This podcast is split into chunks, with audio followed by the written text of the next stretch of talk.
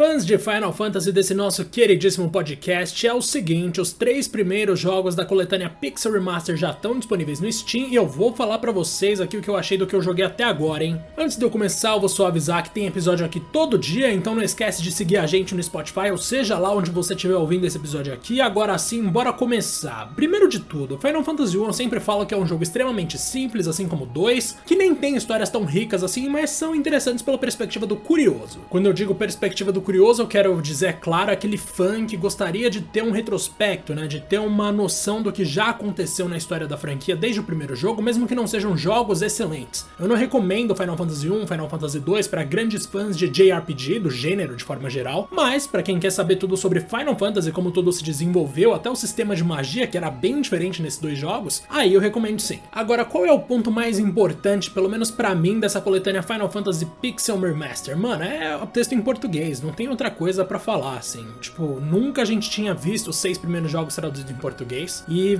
ver isso acontecendo agora é simplesmente fenomenal. Mesmo a história do primeiro jogo, que foi o que eu mais joguei até agora, na coletânea, mano, não é das melhores, continua não sendo das melhores, mas ver aquela história se desenvolvendo no meu idioma, no idioma que eu sei que mais pessoas aqui do Brasil vão conseguir ler, talvez algo que, sei lá, pensa naquele cara que começou a jogar Final Fantasy lá atrás e nunca entendeu muito bem a história daqueles primeiros jogos e depois nunca mais achou para jogar, ou só achou em inglês, ou só achou em japonês, sei lá. Esse cara vai conseguir jogar agora, mano. Querendo ou não, mesmo que você fale fluentemente outro idioma, ler no seu é sempre diferente, assim. Pelo menos para mim, vai. Eu não vou generalizar tanto assim, mas para mim, pelo menos, é sempre mais, sei lá, mais mágico, tá ligado? Parece que eu entro mais na história, porque não existe a barreira de eu ter que pensar em outro idioma. Isso aí sempre me deixa meio, meio brochado, digamos assim. Mas poder assistir ali sem pensar nem um pouco, literalmente só absorver e ver os meus nomes também, tipo, os nomes que eu coloco em português, no caso de Final Fantasy 1 e 3, aliás, no Final Fantasy 1, né, porque no 3 voltou a ser Zonia Knights. Mano, é da hora, parece que encaixa melhor, sabe? E vamos pensar em Final Fantasy aqui. A gente sabe que a história, de forma geral, sempre foi importante na franquia, sempre foi o aspecto mais importante da franquia, na verdade. Por exemplo, em Final Fantasy 3 a gente tem um ótimo sistema de batalha, mas todo mundo, ou quase todo mundo, critica a história do jogo e isso já é o bastante para que ele não seja nem de longe um dos melhores Final Fantasy. Então, tipo, é óbvio que a gente tem que levar isso em consideração. Além do texto estar tá no nosso idioma, de todos os personagens falarem até de um jeito que tá adequado para a posição social deles, digamos assim. Ali na realeza, a galera é mais formal. Quando você entra na cidade, a galera é mais informal. Tem essas diferenças básicas que foram muito bem adaptadas. E tem também, mano, a trilha sonora refeita. Nossa senhora, nunca na minha vida eu pensei que eu fosse me emocionar com uma trilha sonora de Final Fantasy 1. Claro que naqueles, naqueles discos que eu esqueci o nome agora, que são totalmente orquestrados de Final Fantasy, que são mais de 5, se eu não me engano, ali você tem algumas músicas que se destacam sim, mas dentro do jogo, as trilhas de Final Fantasy 1, 2 e 3 estão melhores do que em qualquer outro momento na história, mano. O que eu tava tentando lembrar é Distant Worlds. Para quem não tá ligado, procura isso no Spotify, Final Fantasy Distant Worlds, e você vai ter uma descoberta sensacional. Nossa, ouvir as trilhas nessa orquestra aí é muito louco. Enfim, mano, Pixel Remaster pode até ser um tanto cara para remasterizações tão fiéis de jogos tão antigos, mas existem algumas coisas ali que claramente assim são ótimas para quem é muito fã da franquia. Então eu classificaria